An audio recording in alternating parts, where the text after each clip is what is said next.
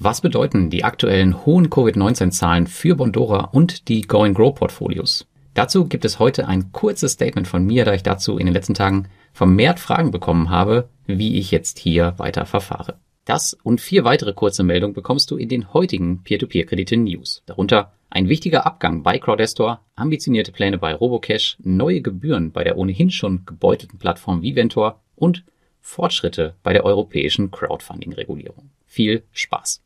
Starten wollen wir mit Crowdestor, denn hier kam es überraschend zu einer schnellen Personalentscheidung, denn am 16.03. informierte man seine Investoren darüber, dass Arthur Gaisari, der das SMI-Geschäft unter seinen Fittichen bei Crowdestor hatte, mit sofortiger Wirkung freigestellt wird.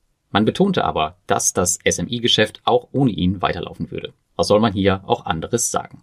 In einem persönlichen Brief an die Investoren erklärte Gaisari dann selbst nochmal, was der Grund war. Scheinbar wurde durch externe Faktoren, Gerüchte und falsche Anschuldigungen seine Reputation anhaltend geschädigt. Aus seiner Sicht klang es so, als ob es seine Entscheidung gewesen wäre, die Position niederzulegen. Ob das jedoch der Wahrheit entspricht, das wage ich mal zu bezweifeln, wenn wir auf die Geschwindigkeit der Freisetzung von Arthur schauen.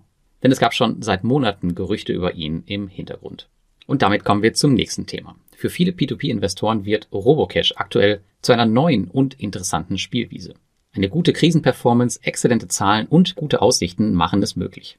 In einem Webcast stellte der Deputy CFO Grigori Shikunov die vorläufigen Ergebnisse 2020 vor und gab einen Ausblick auf das kommende Jahr. Robocash fuhr 2020 einen bisher ungeprüften Gewinn von 23,8 Millionen US-Dollar ein und erreichte damit im Krisenjahr eine 50-prozentige Steigerung gegenüber dem Vorjahr. Zudem stieg auch das Cashpolster auf ca. 42 Millionen US-Dollar. Das sind natürlich Traumwerte für eine Bude in dieser Branche. Für 2021 geht man von nicht weniger als einer Verdopplung der Ergebnisse aus. Zudem wird man einen neuen Kreditservice in Sri Lanka und einen eigenen E-Money-Dienst starten. Der geprüfte Jahresbericht 2020 wird im zweiten Quartal erscheinen. Viventor kassiert weiter seine Investoren ab. Die zuletzt in vollständigen Verruf geratene P2P-Plattform Viventor führt, natürlich nur im besten Interesse der Investoren, eine Recovery Fee, also eine Gebühr für die Rückholung ein. Mintos-Investoren werden das Thema vermutlich schon kennen, denn dort gab es im letzten Jahr einen riesigen Aufschrei deswegen. An sich ist das Ganze kein Problem und die Rückholung verursacht nun einmal Kosten, aber bei Vivento hat das Ganze natürlich jetzt einen ganz, ganz bitteren Beigeschmack, denn damit kann man ja nun gewiss Gelder im gesamten Unternehmenskomplex recht einfach umverteilen. Aber was genau bedeutet diese Gebühr jetzt? Letztendlich kann Vivento nun die Kosten, die bei der Eintreibung von ausgefallenen Kreditzahlungen entstehen, mit den Rückzahlungen mit deinen Rückzahlungen verrechnen.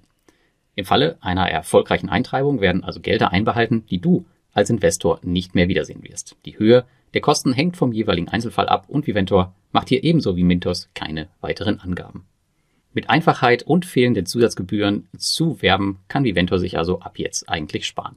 Die News Nummer 4 betrifft die europäische Crowdfunding-Regulierung. Denn zuletzt veröffentlichte die ESMA einen Entwurf für die europäische Crowdfunding-Regulierung und in diesem Entwurf geht es darum, zwölf Standards für Marktteilnehmer zu entwickeln, an die sich diese dann halten sollen. Bis zum 28.05.2021 können betroffene Marktteilnehmer nun Vorschläge und Anmerkungen einreichen. Die ESMA arbeitet hier übrigens auch mit der FKTK oder FCMC im Englischen zusammen, welche für die Regulierung der lettischen Plattformen verantwortlich ist. Die Regulierung wird eine spannende Sache für uns Investoren werden und war auch ausgiebiges Thema in unserem letzten Community Meeting. Man darf gespannt sein, was hier wirklich am Ende passieren wird. Ein wenig müssen wir uns aber noch gedulden. Euch sollte bewusst sein, dass auch die Regulierung kein Allheilmittel gegen miese Geschäftspraktiken sein wird. Jedoch wird es deutlich schwerer sein, für Betrüger in diesem Markt dann noch Fuß zu fassen. Und die Frage der Fragen, wird Corona ein Showstopper für Bondora Going Grow? Mit einer beispiellosen Zahl an Covid-19 Neuinfektionen hängt Estland aktuell die meisten Länder weltweit ab. Zu Recht machen sich Bondora Go Grow Investoren Sorgen darüber, ob die neuerlichen Maßnahmen und die, die eventuell jetzt noch kommen werden, einen negativen Einfluss auf das Portfolio haben werden. Laut letzten Berichten von Bondora selbst laufen circa 80 Prozent der aktuellen Kreditneuvergaben über Estland, circa 20 Prozent über Finnland und schon seit langem keine mehr über Spanien. Geht man weiter von der bisherigen vorsichtigen Strategie von Bondora aus, könnte die aktuelle Entwicklung zu rückläufigen Kreditvergaben in Estland damit möglicherweise weiteren Go-and-Grow-Restriktionen und natürlich zu einer höheren Kreditausfallrate führen. Ich persönlich ändere jedoch an meinem Portfolio nichts, da diese Entwicklung meiner Meinung nach nur eine kurzfristige Momentaufnahme ist.